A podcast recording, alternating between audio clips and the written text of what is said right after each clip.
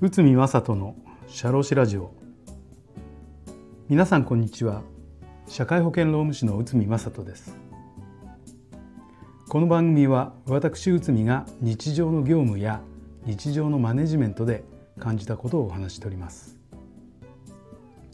今回は制服に着替える時間は労働時間ですか？こちらを解説いたします。まあこれもですねちょっと現場で相談がありましたと。えー、当社は就業にあたっては制服の着用を義務付けています。ある時始業時刻ギリギリに出社しタイムカードを打ってから着替える社員がいたので余裕を持って出社し先に行為を済ませてからタイムカードを打刻するように注意したら行為時間は早出残業になりますか？と言われてしまいました。行為の時間は労働時間になってしまうのでしょうか、まあ、こんなあのご質問いただきました。まあ、あのいわゆる常識的に考えれば仕事をするのだという気概を持っていれば余裕を持って出社してタイムカードを打刻する前に前や着替えを済ましておくっていうのは当然な気がします。がまあいつからが労働時間なのかということを明確にしている会社が少ないからまあこういったちょっとしたトラブルがあるのかもしれません。だから就業規則などで、まあ、あのこういう状態で仕事はスタートしましょうということを明記する必要があります。なぜなら誤解を生むような運用をしているとご相談の事例のような些細なことからトラブルと発展する可能性があるからです。就業規則のまあ記載事例として例えば始業時刻とは始業準備着替え等を整えた上で実実作業を開始する時刻を言い就業時刻とは実作業の終了の時刻を言う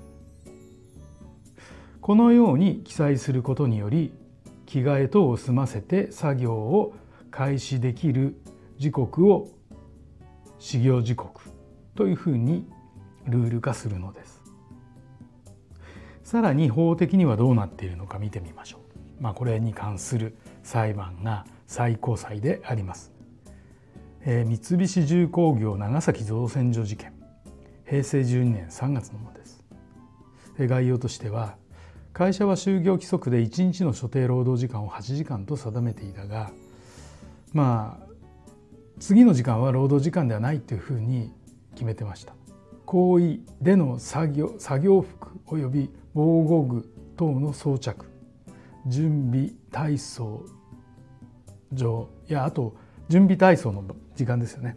あとは資材などの受け出し業務終了後の作業場から行為所までの移動作業服及び防護防護具等の、え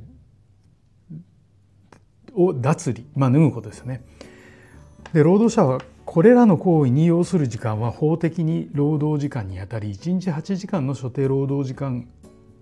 外に行った行為は時間外労働として、まあ、主張して割増賃金を請求する訴えを提提訴したということですね。まあ、そして最高裁はどう判断したかというと行為書での作業服及び防護具等の装着、えーと、準備体操資材のなどの受け出し業務終了後の作業場から行為所までの移動作業服及び防護具等の脱離これは労働時間ですよというふうに判断して会社側が敗訴という形になりました最高裁は労働時間とは労働者が使用使用者の指揮命令下において置かれている時間を言うと判断しています。この裁判で使用者の指揮命令下に置かれているかいないかが争点となりました。そして会社が特定の場所を指示して行為書行為等を義務付けていることで労働者を指揮命令下に置いていると判断されたのです。もし準備体操等の取り扱いについて労働時間としない場合は出席を強制しないこと遅刻しても賃金をその分から控除してはいけない、まあ、こういった形になります。まあ、あとはそうですねあの労働安全衛生法、まあ、もしくはその衛生面で必ずこう、えーと、いわゆる白衣等の、えーと、着脱が法的に、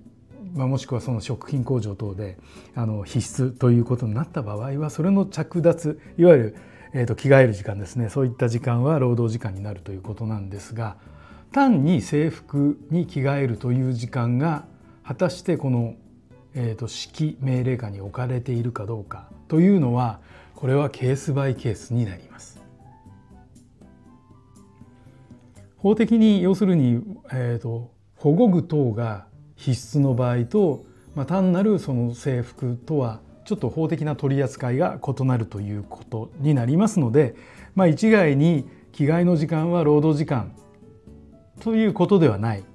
ただし、えーと、その概要、えー、環境によっては労働時間にもなるし労働時間にもならないということになります。これは、えーと、各、えーと、事象ごとに判断する必要があるということになります。はい。えーと、制服に着替える時間は労働時間ですかということなんですけどあの単に着替える時間は労働時間ではないかもしれません。ただあの法律が求めていたり会社が指揮命令下の場合は労働時間ということになりますのでちょっとご注意いただければと思います。